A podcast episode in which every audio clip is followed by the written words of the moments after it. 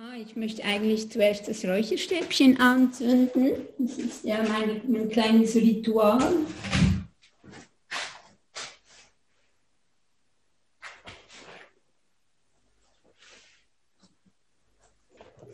So wie Peter gesagt hat, das ist ja immer auch eine Möglichkeit, dass wir uns zentrieren können.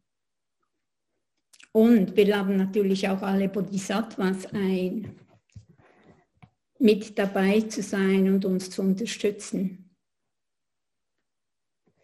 Also zu der heutigen Stunde möchte ich etwas zum Thema Stille sagen zuerst und dann ähm, weiterfahren mit der Geschichte.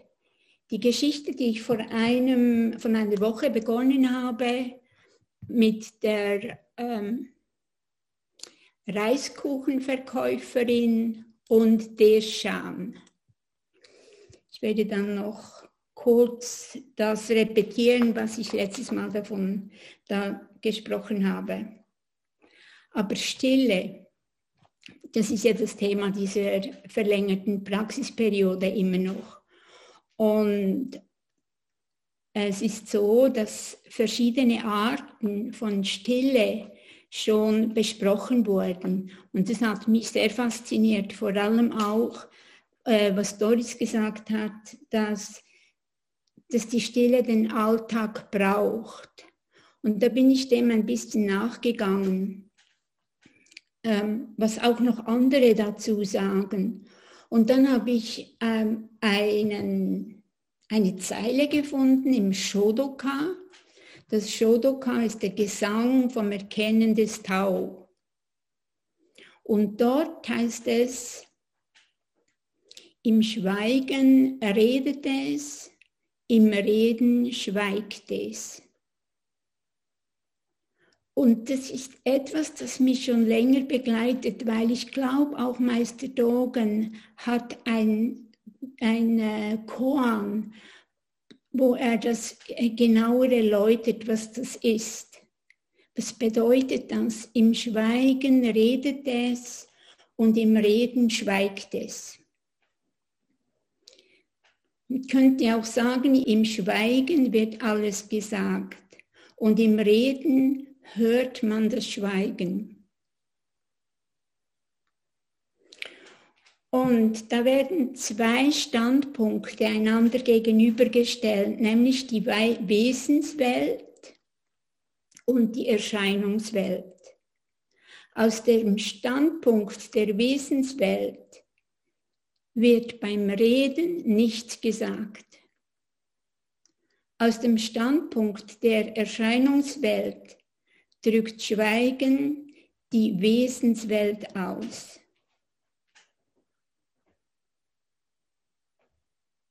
Also noch einmal, aus dem Standpunkt der Wesenswelt wird beim Reden nichts gesagt.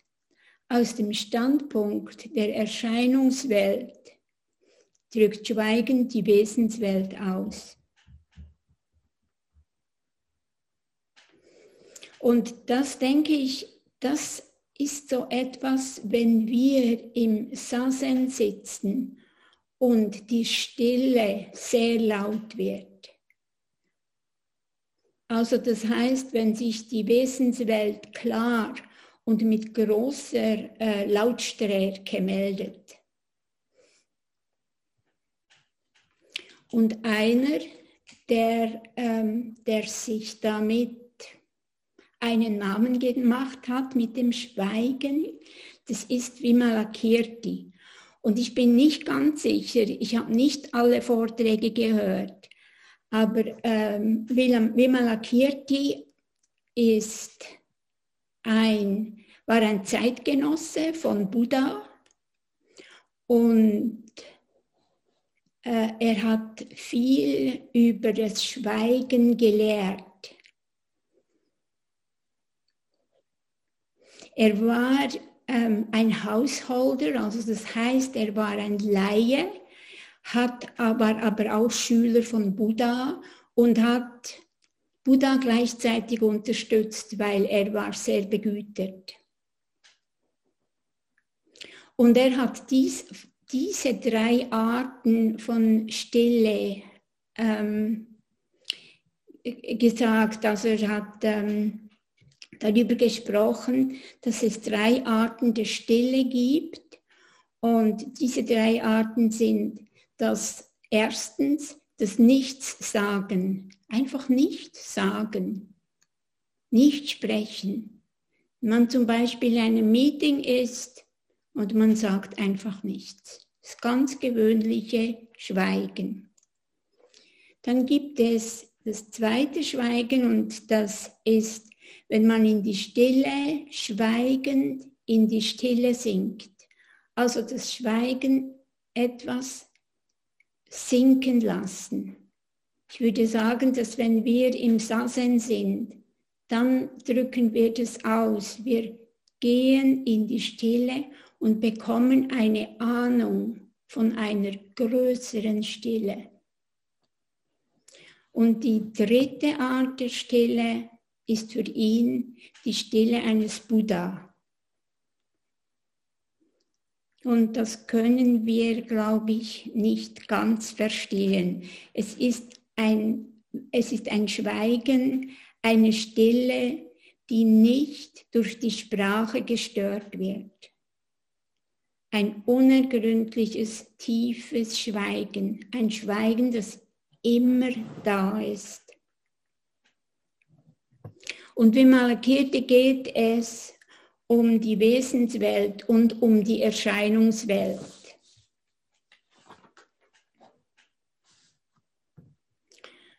Er hat, äh, ja, er hat sich, es gibt sogar ein, ein, ein Sutra über Vimalakirti, das in der Zen-Tradition sehr wichtig ist, weil er eigentlich auch über Lehre spricht. Also Vimalakirtis Sutra ist, kann man sagen, ist ein Teil der Prajna Paramita Texte. Und in diesem Sutra, da ähm, ist Vimalakirti krank und er bittet Buddha, dass er seine Schüler zu ihm schickt. Buddha schickt dann 32 seiner engsten Schüler zu äh, Vimalakirti zu Besuch. Und Vimalakirti stellt jedem die genau gleiche Frage. Es geht um den nicht dualistischen Geist. Also er fragt, was ist der Dharma-Weg zum Nicht-Zwei? Mit anderen Worten, wie kann man in die Welt der Einheit gelangen? Wie kann man die Erscheinungswelt mit der Wesenswelt verbinden? Das ist, war seine Frage. Meistens neigen wir dazu, die Erscheinungswelt und die Wesenswelt scharf voneinander zu trennen. Das ist unser abendländischer Geist. Wir sind so trainiert worden. Also ist es für uns ganz schwierig, uns vorzustellen, wie es möglich ist, diese Welt der Nicht-Zweiheit wahrzunehmen. Also in diesem, im Sutra von Vimalakirti kommen dann alle Bodhisattvas und besuchen ihn und geben ihre Antworten. Und der letzte, der da kommt, das ist Manjushri. Und Vimalakirti fragt ihm die gleiche, stellt ihm die gleiche Frage. Was ist der Dharma-Weg zum Nicht-Zwei? Wie kann man in die Welt der Einheit gelangen? Auch diese Frage stellt er Manjushri. Manjushri sagt, ich sehe es so. Bei allen Phänomenen gibt es weder Wort noch Erklärung, weder Präsentation noch Wissen. Es ist jenseits von Fragen und Antworten. Mit anderen Worten, es ist das Nichtreden, es ist das Nichterklären, es ist das Nichtzeigen, nicht wahrnehmen, alle Fragen und Antworten zu übersteigen, ist das Tor der Nichtzweiheit einzutreten. Und als Manjusri das gesagt hat, fragt er dann Vimalakirti, was er denn dazu zu sagen habe, nachdem alle 32 Schüler ähm, ihm ihre Ansichten preisgegeben haben. Und was denkt ihr, wie Malakirti da antwortet?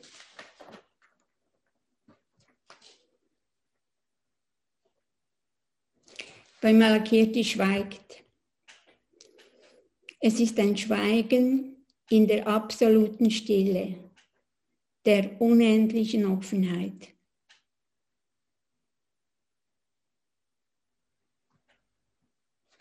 Das zum Thema Stille und zu Vimalakirti.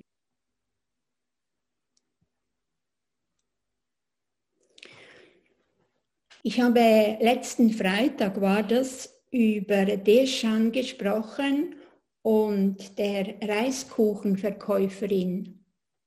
Ich möchte euch vielleicht erinnern, die Deschan war ein Gelehrter des Diamantsutras.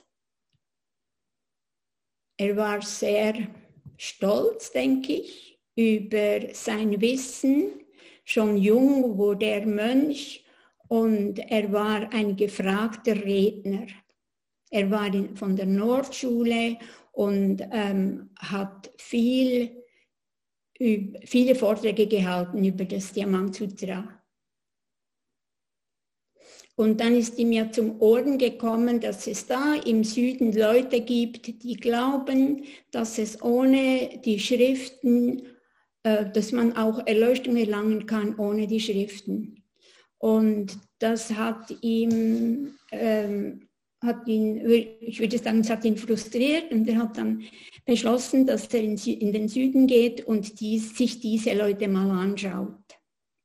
Hat er dann auch gemacht. Was noch zu sagen ist, Deschan war ein, kein praktizierender Dessen. Er war einfach, wir würden sagen, ein Schriftgelehrter. Und da kommt er ähm, in der Stadt an, wo er einen, den Meister suchte und will sich zur Stärkung einen Reiskuchen kaufen. Die Reiskuchenverkäuferin fragt ihn, Meister, was haben Sie da auf dem Rücken? Was tragen Sie da mit euch? Der Reiskuchenverkäufer, äh, nein, der äh, Deschan sagt ihr, ja, ich bin ein Gelehrter und habe das äh, Diamantsutra mit mir. Und dann sagt die Alte, ja, wenn Sie, äh, das, wenn Sie so gut Bescheid wissen über das Diamantsutra, dann müssen Sie mir eine Frage beantworten, bevor ich Ihnen überhaupt einen Reiskuchen gebe. Ähm, und er, find, er, antwortet, ja klar, fragen, stellen Sie mir diese Frage. Und sie stellt ihm die Frage dann, äh, mit welchem Geist er den Reiskuchen essen würde, wenn er einen bekommt. Also die Frage nach, ob er den Reiskuchen mit, einem, mit dem vergangenen, mit dem gegenwärtigen oder dem zukünftigen Geist essen würde. Und Deschan ist baff. Das ist eine Frage, mit der hat er überhaupt nicht gerechnet. Und so gibt ihm die Reiskuchenverkäuferin keinen Kuchen und ähm, zeigt ihm den Weg zu einem Meister, zum Meister Lung Tang. Das war auch der Meister, den er eigentlich aufsuchen wollte.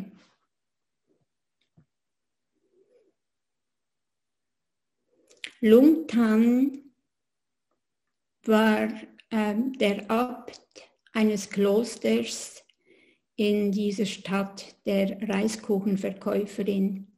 Vielleicht spannend ist auch noch zu wissen, dass diese Lungtang auch aus einer Reiskuchenbäckersfamilie stammte.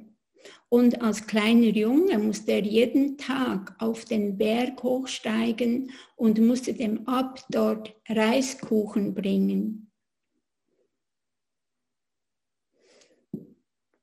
Der äh, Abt gab ihm dann immer einen Reiskuchen zurück und der Junge hat eigentlich nie verstanden, warum der Abt ihm da einen Reiskuchen zurückgab weil er kam ja aus einer Bäckerei, wo es sehr viele Reiskuchen gab. Aber dann später wurde er selber ein Schüler dieses Abtes und, und noch später der Nachfolger. Und er ist jetzt der Abt dieses, dieses Klosters oder Tempels. Ich weiß nicht genau, was es war, es denke, dass es ein Kloster war. Und er hat den Namen des Berges übernommen. Also Lungtang ist auch der Name des Berges. Und das heißt auf Deutsch übersetzt Teich des Drachen. Das ist also der Ort, wo Deshan hingeht auf diesen Berg.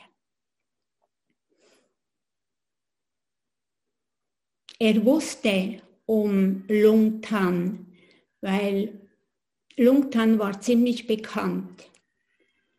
Und so geht er hoch und als er äh, auf den Berg ankommt, geht er gleich in die Tempelhalle und schaut sich um sieht niemanden und sagt, oh, ich habe viel gehört von diesem Ort. Aber niemand ist da, kein Drache und auch kein Teich. Und da hört er aus der Ecke eine Stimme, die Stimme des Abtes. Du bist mittendrin im Drachenteich. Er ist etwas verwundert, setzt sich hin und wartet. Und dann gegen Abend entschließt er sich, zum Abt zu gehen, um ihn Fragen zu stellen, um mit ihm ein Gespräch zu haben. Und er besucht den Abt. Dieser empfängt ihn und sie haben ein längeres Gespräch, das heißt ein langes Gespräch, das bis in die Nacht hineingeht. Wir wissen nicht, was die miteinander gesprochen haben, aber irgendwann sagt ihm der Abt, es ist jetzt spät, bitte zieh dich zurück in das Gästehaus. Und Deschan verabschiedet sich vom Abt, geht raus und draußen ist stockdunkle Nacht. Er geht zurück zum Abt und sagt ihm, es ist dunkel draußen. Der Abt holt eine Kerze und zündet sie an mit einem Papierdocht und überreicht sie Deschan. Und genau in dem Moment, wo er ihm die, die Kerze überreicht, löscht er sie aus.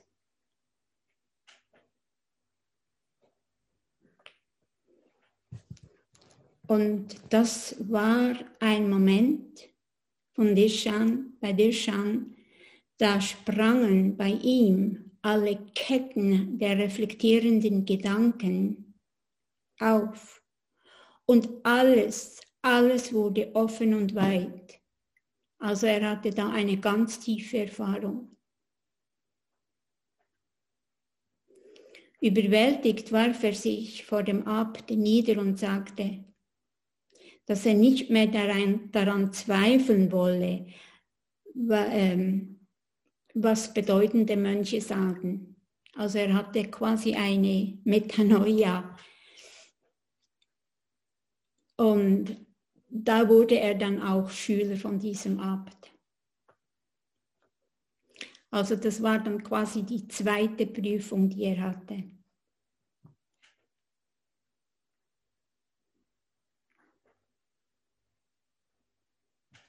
Er ist dann Schüler von Lung Tang längere Zeit und wird dann aber von dem Abt wieder auf die Reise geschickt, also als Unsui. Er, er geht dann zu, ähm, zu einem benachbarten Mönch und das ist Isan Guishan, äh, den kennen wir, der ist ähm, der hat dann auch eine eigene Schule gegründet. Und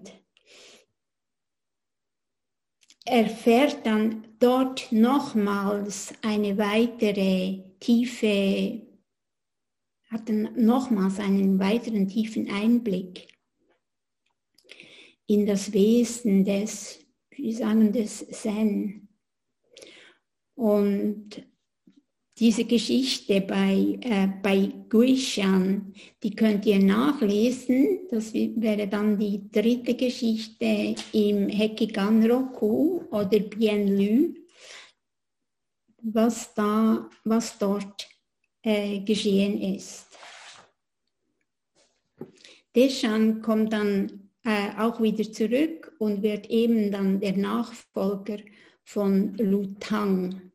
Und er war ein sehr großer Meister, weil er hatte Nachfolger wie äh, Seppo und auch, ich glaube sogar auch derjenige, der dann das Heki Ganroku zusammengefasst hat. Secho war sein Enkel. Ja, das zu der Geschichte von, äh, von Deschan.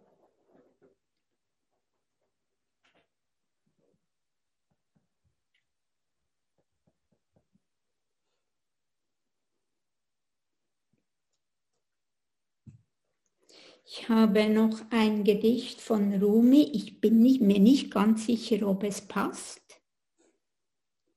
Aber ich denke, ich würde es mal zum Abschluss einfach mal vorlesen. Und dann könnt ihr ja schauen, ob ihr etwas damit anfangen könnt. Also Rumi schreibt, das menschliche Dasein ist ein Gasthaus. Jeden Morgen ein neuer Gast. Freude, Depression und Niedertracht auch ein kurzer Moment der Wachheit kommt als unverhoffter Besucher. Begrüße und bewirte sie alle, selbst wenn es eine Schar von Sorgen ist, die gewaltsam dein Haus seiner Möbel entledigt. Selbst dann behandle jeden Gast ehrenvoll. Vielleicht reinigt er dich ja für neue Wonnen. Dem dunklen Gedanken, der Scham, der Bosheit, begegne ihnen lachend an der Tür und lade sie zu dir ein. Sei dankbar für jeden, der kommt, denn alle sind zu deiner Führung geschickt worden. Aus einer anderen Welt. Rumi